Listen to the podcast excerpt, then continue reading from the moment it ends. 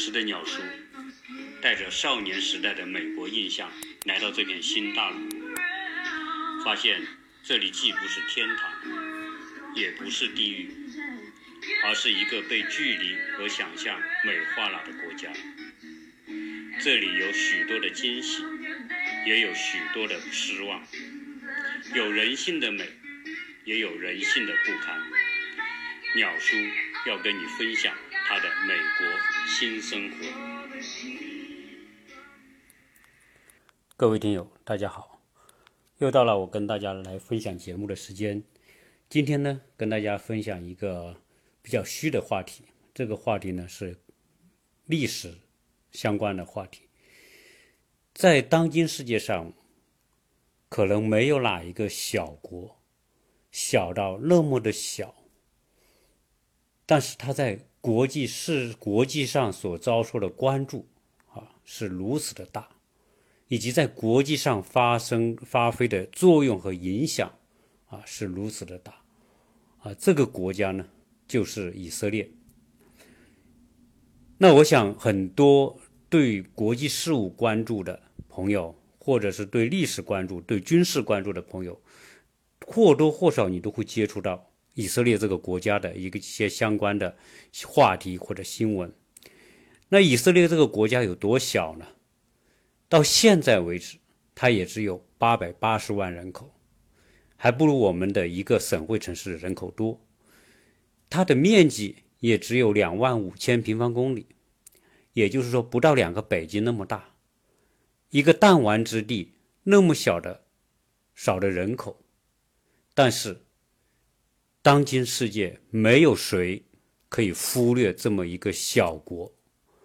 我说的小是指它的人口数量和面积数量，而实际上在整个中东，它是西方阵营里面的一个啊。在中东的迷你型的超级大国，啊，我们今天呢就来聊聊这个国家。呃，关于这个说到以色列呢，他一定会讲到一个概念，就叫犹太人。曾经高晓松在他的节目里面讲了两期，啊，在小说里面讲了两期犹太人的历史。呃，当然这个我也听他的节目，说的很好。不过他在节目里面呢有几处啊常识性的错误啊，当然也不是什么大问题。就像我们做这种节目啊，有时候信口来说来的时候呢，都会有很多的错误啊。他讲到这个梅厄夫人啊，以色列的总理说第一任总理实际上是不是的？美国美以色列的第一任总理是本古里安啊，梅厄夫人是第四任总理。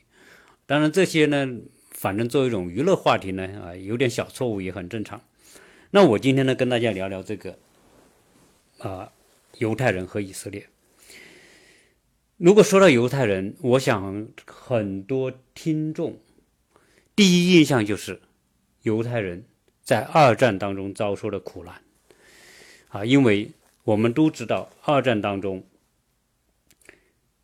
由于希特勒上台，那么在欧洲。啊，六百万犹太人遭受屠杀，而这六百万屠遭受屠杀的犹太人带来的一个结果就是犹太人的建国。所以，呃，当然，但是以色列的历史、犹太人的历史可不仅仅是啊讲到二战之后到达现在，以色列。是一个古国，它在曾经在三千八百年前已经在以色列今天的中东巴勒斯坦这个地方就建立了以色列国。那以色列这个国家的历史啊，它是作为一个古国来说，它曾经存在过。但是犹太人的历史呢，是源远流长，它出现在中东，就是我们说到的两河流域。和巴勒斯坦地区，这个地方很神奇啊！巴勒斯坦这个地方呢，它是在中东的地中海的东岸，但是同时又是什么呢？又是欧洲北边的欧洲、东边的亚洲和西边的非洲这欧亚非三大陆的一个对接点，一个交汇点。所以到今天来说，巴勒斯坦地区都是一个世界关注的焦点，因为它的位置啊极为极为重要，重要到什么程度呢？今天美国对中东的关注啊，可能它的绝绝大部分的这个这个战略出发点啊。都会要考虑中东局势的这种变化，其中美国在中东的最主要的伙伴就是这个小小的以色列。那今天以以色列这个国家在中东重要，以犹太民族在全世界也发挥了。举足轻重的作用，所以今天我们说到犹太人，我们都会说犹太人特别聪明，犹太人特别会做生意，犹太人特别有钱啊等等，我们就有一大堆很好的联想，跟犹太人挂起钩来。确实，犹太人呢，在世界上是世界上少有的充满智慧和能量的民族。我们用几个数字来说吧，就说。我们都知道的，全世界最著名的诺贝尔奖，到二零一五年的时候，一共有多少呢？一共有七百七十位诺贝尔奖得主，也就是说有七百七十个人得过诺贝尔奖。当然，大部分我们知道是欧洲和美国的，绝大部分，百分之九十五以上都是欧洲和美国的啊，这些人得奖。就是这七百七十位诺贝尔奖得主当中，犹太人有多少呢？有一百五十三位。当然，我说到的是二零一五年之前。那二零一五年到二零一八年呢？这三年当中，可能还有犹太人得奖。所以呢，就是讲到二零一五年，那么七百七十个人当中，就有一百五十三位诺贝尔奖得主是犹太人。那如果按人口比例来算，犹太人有多少人呢？到现在为止，全球犹太人加在一起不会超过两千万人，大概是全世界人口的百分之零点三啊，也就是说，一千个人里面才三个犹太人，但是占世界人口百分之零点三的犹太人获得的诺贝尔奖占全世界的百分之二十。可以想象说，从从人均比例来说，那没有哪一个民族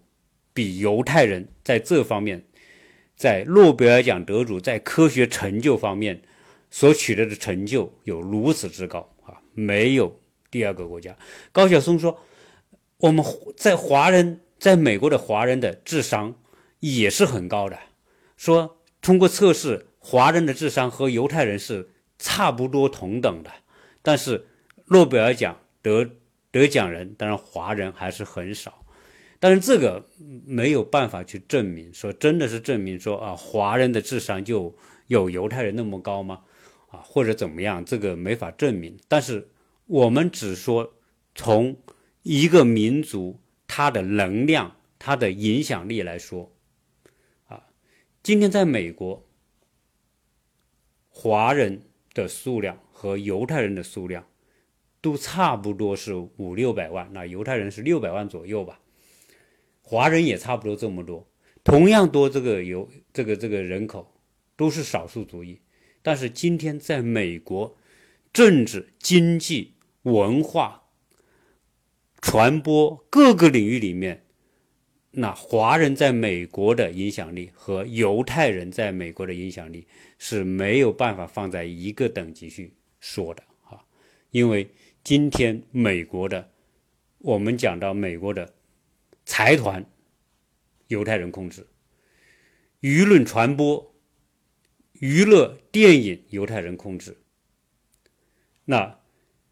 新的科高科技领域里面啊，有很多是犹太人创新，包括我们说的这个很多的呃。那些那些大的公司，犹太人控制，在美国历史上有很多人啊，影响美国历史的很多人都是犹太人。那你比比如说这个洛克菲勒，对吧？那像那个巴菲特啊、扎克伯格、索罗斯，这些都是犹太人。在欧洲也有很多犹太人很牛逼。但爱因斯坦，你说他是美国人，美国他也入了美国籍，他也算美国人，对吧？那你说毕加索，艺术家；拉斐尔啊，艺术家；罗斯柴尔德，金融家，等等这一些类似这样的人，那要数就数不清了，就非常多啊。在人类历史上最有影响力的几个人，我们讲科学家，当然爱因爱因斯坦，对吧？是当代。现代物理学的创始人，然后，比如说弗洛伊德是心理学的啊最有影响力的人物之一。如果说社会学里面，那没有谁像马克思曾经改变世界啊，他们都是犹太人。那犹太人有这么优秀的表现，但是为什么犹太人在建国之前，他的整个三千年的历史会经历那么多的磨难。那我们现在回过头来讲一讲啊，这个犹太人的这个简单的说说他们的历史吧。犹太人是一个非常有历史传统的一个民族，他最早呢，据说啊，他是发源于两河流域，他同属于闪族部落的这个后后裔。和今天的阿拉伯人都属于有一个共同的祖先，他们从两河流域，后来就以放牧为生，慢慢的发展到今天的巴勒斯坦，在巴勒斯坦这边呢就驻扎下来，但是巴勒斯坦这个地方呢，在那个年代，它这个地方的地理环境、自然条件都是很恶劣的。所以经常出现各种灾害，它又很炎热，又很缺水，所以在早期呢，他们在这边住宅驻扎下来，但是遭受灾害之后呢，出现饥荒之后，他们又没有办法，因此很多犹太人呢就成群结队就去哪里呢？去了埃及。所以在古代啊，我们要了解犹太人的历史，只要看一本书。就可以知道，今天我们知道的全球发行量最大的那本书就是叫《圣经》，啊，英文叫 Bible。这个圣经实际上就记录着早期犹太人的历史，他们是如何在巴勒斯坦由于遭受饥荒，然后迁徙到埃及，有的是被卖到埃及，到了埃及之后，他们又如何沦落为埃及的法老和贵族的奴隶。在那里遭受奴役，由于在几百年的在埃及遭受奴役的历史，那么那个时候埃犹犹太人出现了一个领袖，这个领袖就叫摩西，他得到上帝的启示，上帝说你们要离开埃及，要去到他上帝给犹太人的应许应许之地，就是巴勒斯坦，那个地方叫迦南，那圣经里面叫迦南地，你们要去到那个地方。我许诺把那个地方给到你，你们在那里建立自己的国家，建立自己的家园。所以，摩西呢就带领犹太人逃离埃及。当然，这个逃离的过程当中，圣经都有记载，他们是怎么埃及的法老怎么奴役犹太人，不让犹太人离开，要继续剥削压榨犹太人。这个时候，上帝如何发怒惩罚埃及法老？啊，在一次一次惩罚之后，埃及法老知道他没有办法跟上帝对抗，所以就同意让犹太人离开埃及。那结果呢？埃及人离呃，犹太人离开埃及过程当中，后来法老又反悔了。反悔之后呢，派追兵去追。这些犹太人，结果上帝的圣经记载啊，上帝发怒，最后呢，就因为他们要从埃及到到路经过西奈半岛到巴勒斯坦去，要经过红海，所以上帝就让让犹太人经过红海，上帝把红海变成一块一一个一个没有水的一条路，然后犹太人过去。结果当埃及追兵追到红海的时候，那个红海的水又复合，结果把埃及法老军队淹死。但这都是属于这这部古书的记录啊，大家有兴趣可以去翻翻这个事。那犹太人脱离了埃及的奴役之后，回到了巴勒斯坦。那在巴勒斯坦，他们在一千公元前一千八百年以前啊，就是两千多年前，他们在。今天的巴勒斯坦就建立了古以色列国，所以今天以色列说他的故土是巴勒斯坦，就是因为在公元前一千八百多年前，他们曾经在这个地方建立了自己的国家。那在建立这个国家之后呢，他们一直在这边休养生息，啊，过了好几百年。同时，他们也在这里建立了圣殿。啊，我们知道这个，在圣经里面经常会讲到有圣殿。建立了圣殿之后，那么整个的这个以色列国的历史呢，在这边发展了很多年。到了什么时候呢？到了后来，这个犹太人遭受到了在。两千多年当中遭受到的一系列的来自外来的入侵和灭国，所以说以色列人的磨难是从这个时候开始。那以色以古以色列建立第一圣殿，后面也建立过第二圣殿，但是呢，在后面的这个几百年当中，我们看看这个犹太人遭受到了哪些入侵。那首先，在公元前的五百八十七年，古巴比伦把以色列国灭亡了，然后很多的这些犹太人被掳往、被俘虏到了古巴比伦，成为这个古巴比伦王国的奴隶，然后被关押在那里。后来，这是这是犹太人第一次。被人灭国，然后人口被大量被被疏散、被分散的这个一个第一波，在之后五百年当中，先后又被后来的入侵者，因为我们说巴勒斯坦是一个亚非欧三个大洲的一个十字路口，所以这个地方既是一个交通的要战略要道，同时也是商队经商的商队必经之地。啊，所以地理位置特别重要，因此在后面呢，呃，又先后被什么波斯灭亡过。波斯灭亡它之后呢，后来又被什么？又被古希腊的马其顿王国侵占。就是每一次灭亡，他们可能还有人犹太人居住在这里，但是呢，一次一次又被外来的侵略者所占领。在希腊马其顿之后。又出现了，在公元前后啊，又出现了罗马帝国。罗马帝国又征服了巴勒斯坦。那么每一次的征服，就是一次大离散的过程，也是一次被屠杀的过程。那在公元的七世纪，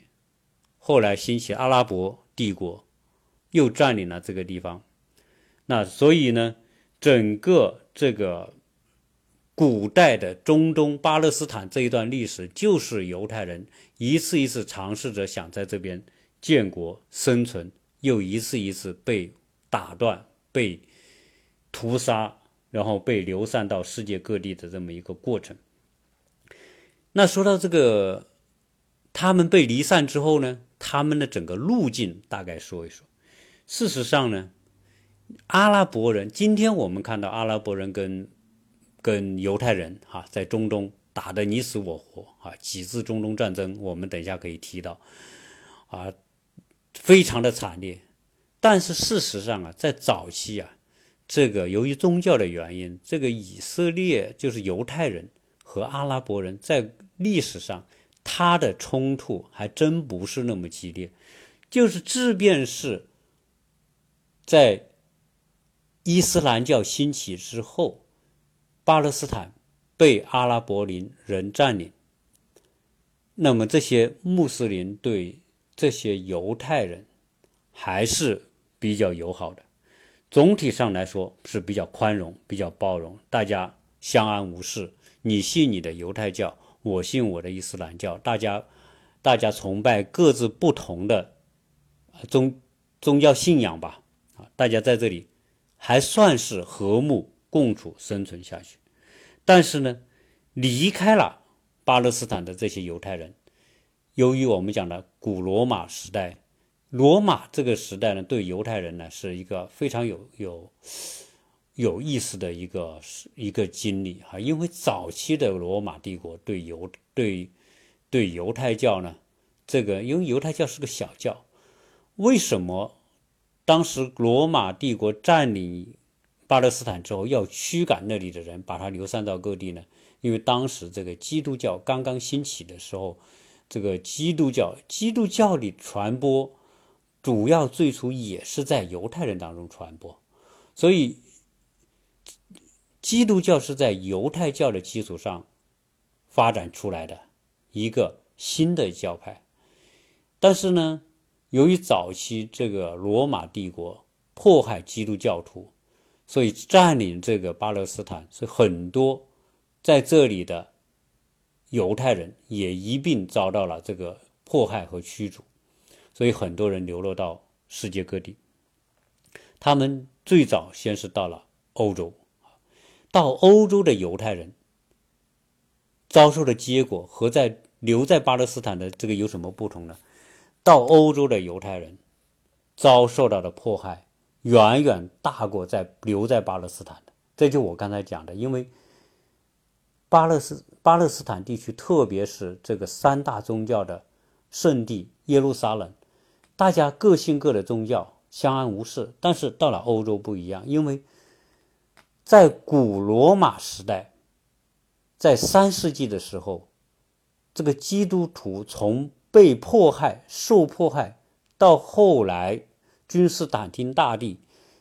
皈依基督教，皈依基督教就意味着什么呢？就意味着古罗马把基督教当成合法的。而且后面变成了国教，在古罗马，在君士坦丁东罗马帝国这种大力推动之下，啊，那么基督教在欧洲得到快速的发展，所以后面的欧洲是主要的基督教的这个发展地，那大部分人都变成基督教徒，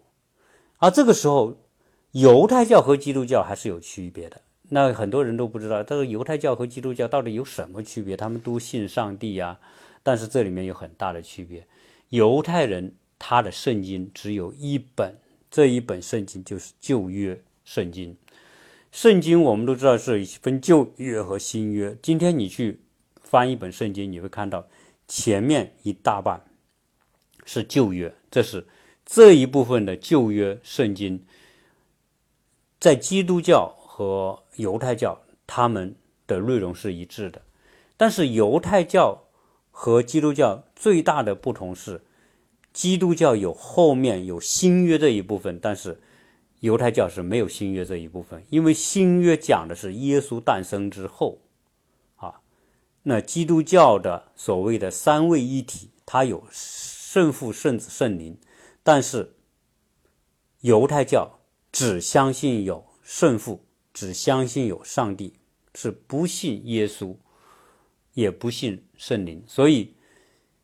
这两个宗教源于同一个源头，但是呢，他们最后分化出不同的教义。那所以到了欧洲之后，这些犹太人他们非常顽固的坚持自己的信仰，我只信旧约，我只信耶和华上帝，我不信耶稣。而欧洲后面又成为整个基督教徒这个发展最强大的地方，在欧洲。那这个时候，欧洲各国都把什么？都把基督教作为国教，不管是这个天主教还是后面的新教，大家都以基督教作为国教。那这个时候，基督教是通过大量的传播发展，很快的从一个很小的宗教团体变成一个整个欧洲大陆都都都一统天下的这么一个宗教。他们是因为有大量的传播传福音，但是但是犹太教是不传播，是不做传播的，也不拉人进的。他只是在他们犹太人的圈子里面，也就是说，你是犹出生在犹太家庭，那你你的下一代自然就是犹犹太教徒啊，他是这么自我繁衍的。而基督教呢，是把原来信别的宗教的人都通过传福音的方式把它变成基督徒啊，说白了就是把圈外的人变成圈内的人。而基督呃犹太教呢，犹太人呢，他只在圈内传播。所以到今天为止，犹太教在全世界的数量也没有办法跟基督教相比，就是因为他的这个信仰以及他的传播方式是不同的。好，自然你现在犹太教流犹太人流落到欧洲，你又信犹太教，你也不信基督教，结果欧洲各国的君主当时就是强迫犹太人你要改信基督教，如果不改信，那就把他们驱逐，你就不要待在这个国家，啊，或甚至。后面有出现很多的谣传，说这个这个谣传是属于宗教里面的一些纷争啊，说什么说这个犹太人啊，这个这个亵渎基督等等啊，然后又是杀什么婴儿来祭，做做做做祭祭祀啊等等，反正这种东西传的很多吧，结果导致在这个基督徒里面就是说。呃，当时在中世纪啊，就是仇视犹太人，然后驱逐犹太人。而犹太人呢，他就是一个以经商为主的，这因为他们没有国家，啊，没有政权，他们走到一个地方，他只有一个共同的东西，就是他们的信仰，他们的这个这个旧约圣经，然后他们信仰这摩西十诫啊，就是这个上帝和犹太人的这个这个立的约等等。他们只信这个东西，他们又很善于经商，当然他们也很守信用。总之，要做成一个好的生生意人嘛，商人嘛，他一定是很守信用。他们很会做生意，而当时各国呢也不给他们拥有土地，所以他们就只能做生意，他们也不种地啊，等等就是这样啊。在欧洲，就是在欧洲被排挤的情况之下，他们还是顽强的生存下来。在西欧被排挤之后呢，后来他们就大量流落到东欧。东欧我们知道。波兰呐，包括俄罗斯啊，包括什么什么保加利亚、罗马尼亚等等这些东欧啊，后来有大量的犹太人流落过去。流落过去之后，到二战的时候，我们知道，实际上东欧后来也是迫害犹太人的啊，包括苏联时代也是，也是有很多犹太人被关到这个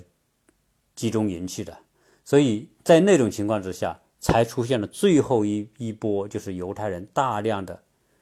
移民到美国。所以移民到今天，在美国有六六百多万犹太人，很多时候就是二战之后移民到美国去的。在此之前，他们都是以在欧洲为主。啊，当二战之后，希特勒屠杀犹太人之后，大量的犹太人就迁徙到了这个美国。加上这个犹太人很会做生意，具有很聚集了很大的财富啊，所以我们要讲到今天，为什么美国会那么支持犹太人？那是因为在二战当中，大量有影响的人为了逃避欧洲战乱来到美国，好加上战后是一个和平时期，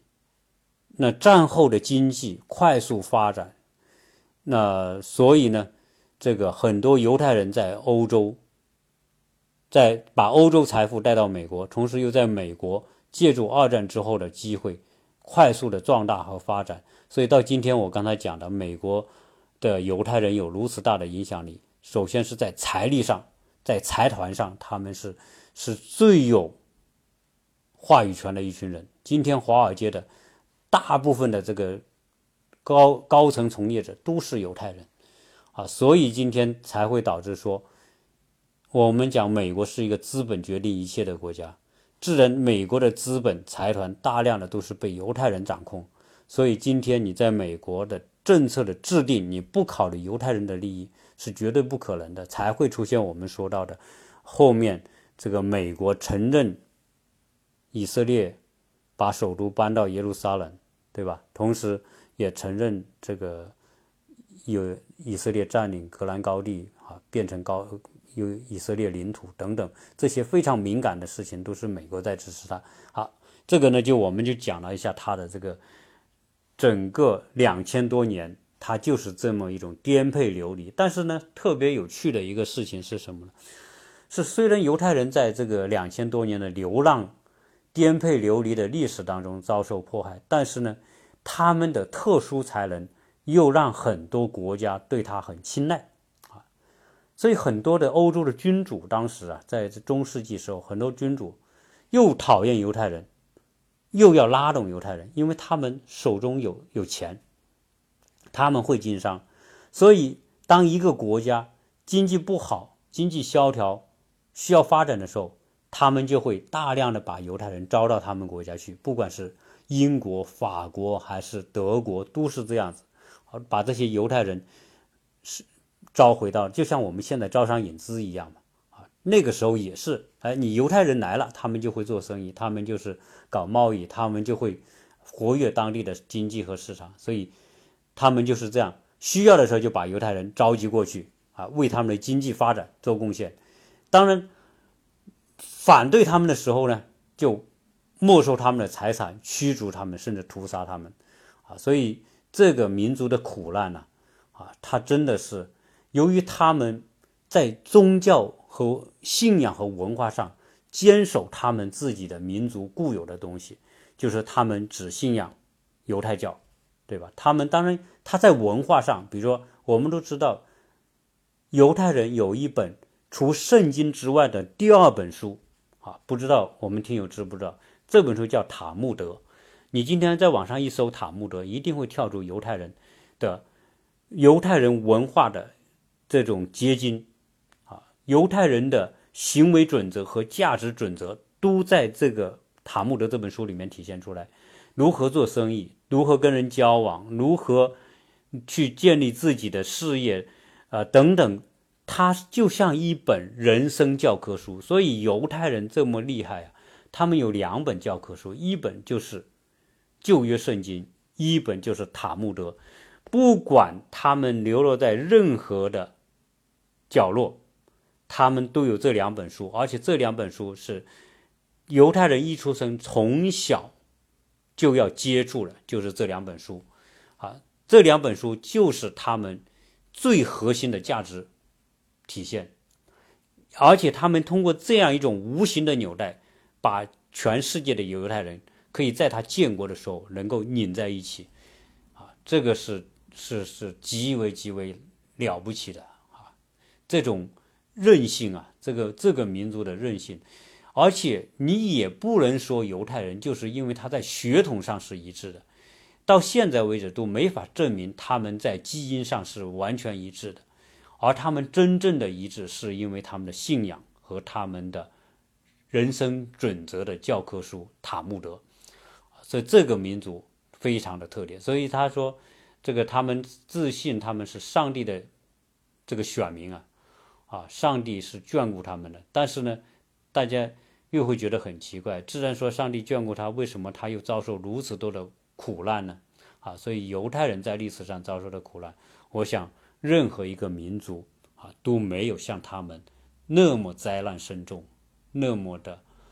啊漫长的过程。那讲到这里之后，来讲讲以色列的复国。这以色列复国呢，是一个啊，是一个我们说是二十世纪的一个奇迹吧，啊，因为以色列这个这个民族在那种情况之下，当你说二战的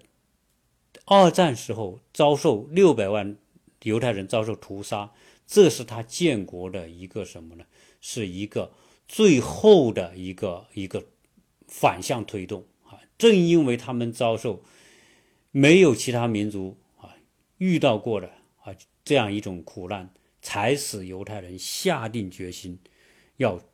重建自己的国家。因为一个没有国土、没有国家、没有军队的民族，是注定要颠沛流离、遭欺负的民族。他们为了结束两千年的这种被欺负的屈辱历史，他们要建立自己的国家。以色列他的国歌啊叫什么呢？叫《希望之歌》。我这里呢念一下他的国歌，歌词很短。这个国歌是谁？歌词是谁写的呢？是以色列的真正的国父。但是讲到以色列国父，大家很难，好像弄不清楚谁是以色列国父啊？当然，这个以色列国父呢，啊，我等一下再来跟大家讲。我先跟大家说说以色列的这个国歌，叫《希望之歌》。这个歌词是这样：只要心灵深处长存。长存犹太人的渴望，眺望东方的眼睛，注视着西安的山岗。我们还没有失去两千年的希望，做一个自由的民族，屹立在西安山和耶路撒冷之上。这个西安呢，它是一个地名，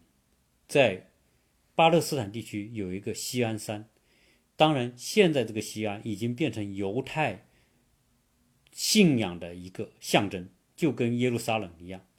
啊，耶路撒冷是他们每天祷告要面对的地方，这个西安山是他们宗教的一个象征。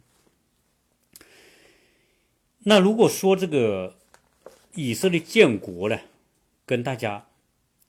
简单梳理一下这条线。我们不是讲以色列在欧洲，由于遭受到迫害，所以他们在欧洲的苦难远远不止在二战之前希特勒对他的屠杀这一段。一千多年前，两千年，在欧洲的犹太人就是不断的遭受到各种打压、各种呃驱赶、各种屠杀、财产被剥夺。所以犹太人一直在思考，说我们如何能够建立自己的国家。所以这以色列建国，它有一个思想酝酿的过程以及行动的过程。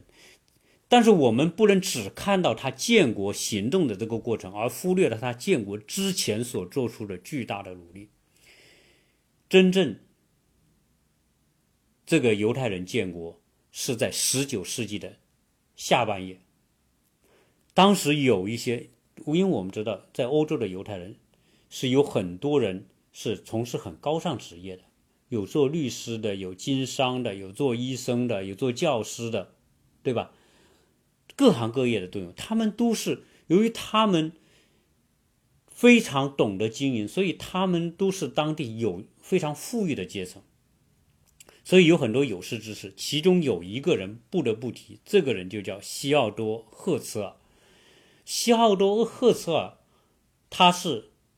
严格意义上来说，他是犹太复国之父啊，所以犹太复国主义之父啊，没有这个赫茨尔，可能就没有后面的以色列那么顺利的建立国家啊。这个西奥多·赫茨尔在他再生在世的后面的三十年。他所有的精力就是探讨、研究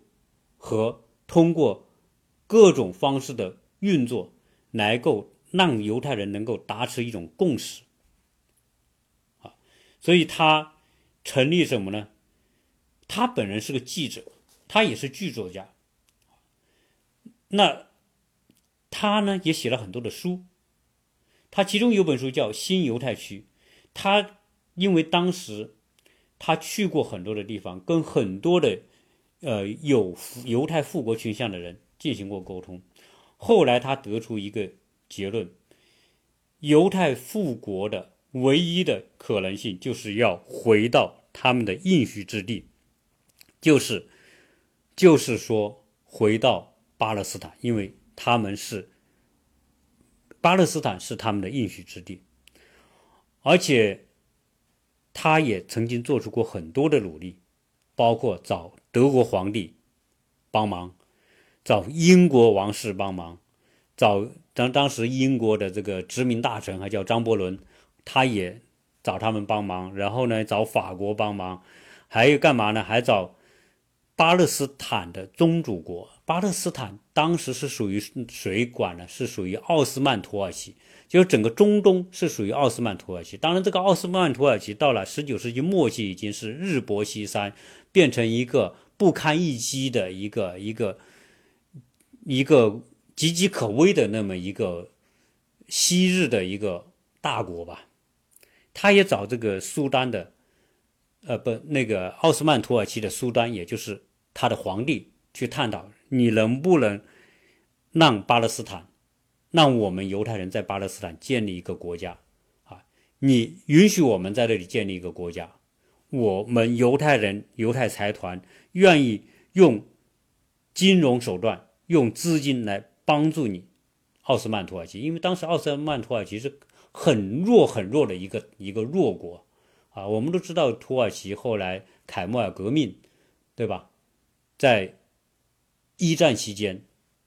那宣布独立，但是他宣布独立的时候，原来巨大的奥斯曼土耳其就完全分解掉了。什么今天的伊朗啊、伊拉克啊、叙利亚，包括这个，包括巴勒斯坦啊，这这些地方就全部就就分崩离析了，就崩溃了。这个国家啊，就最后就剩剩下了今天的土耳其。所以，今天土耳其其实仅仅是当初奥斯曼土耳其的一一小部分而已。好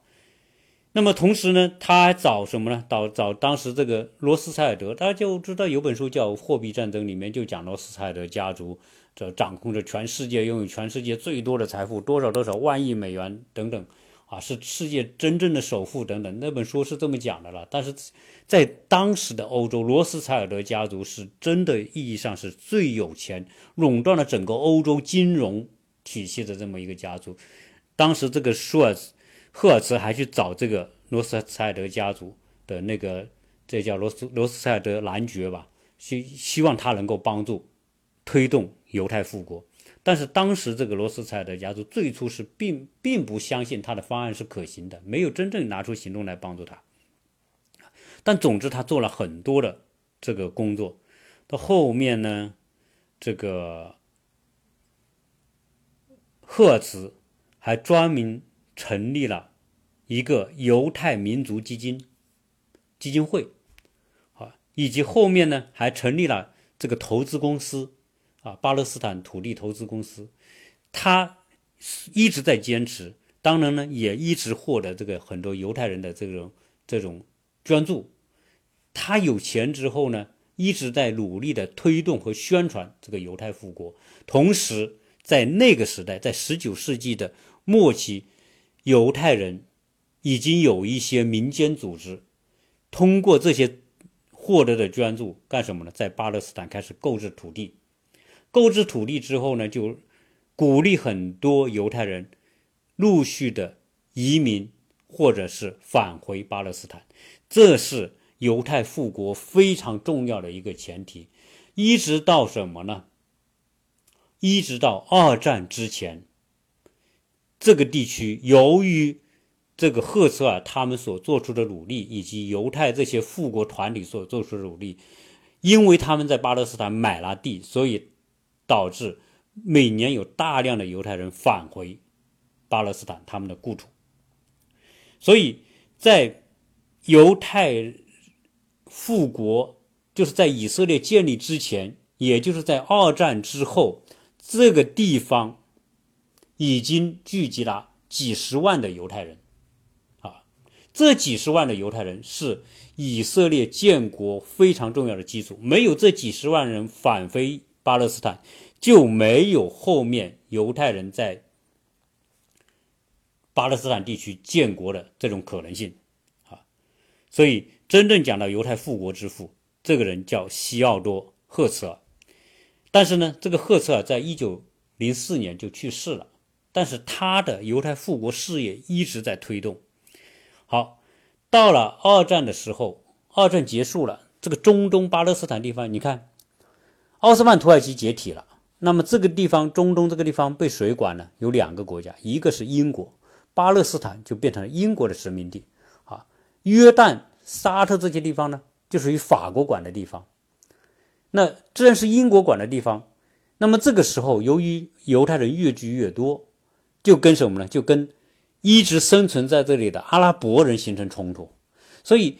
犹太人和阿拉伯人的冲突，并不是几千年来就一直冲突，只是在二战之后，由于这个巴勒斯坦这个地方狭小，而你几十万的犹太人移民到这里来，就挤压了犹太人的空间，所以。他们是因为这种原因而起了不断的冲突。他们在宗教上，实际上最初起这种冲突的根本原因，还不在于我们今天看到好像宗教上的势不两立，还不是，是因为现实的这种这种冲突啊，空间被别人挤压。那这个阿拉伯人就说：“你你你现在这么多的犹太人来到这个地方。”这是我们阿拉伯人的土地。你犹太人一公元前一千八百多年前，虽然你们建国，后面两千多年你们都没在这里啊。这两千多年是我们阿拉伯人生活的地方，所以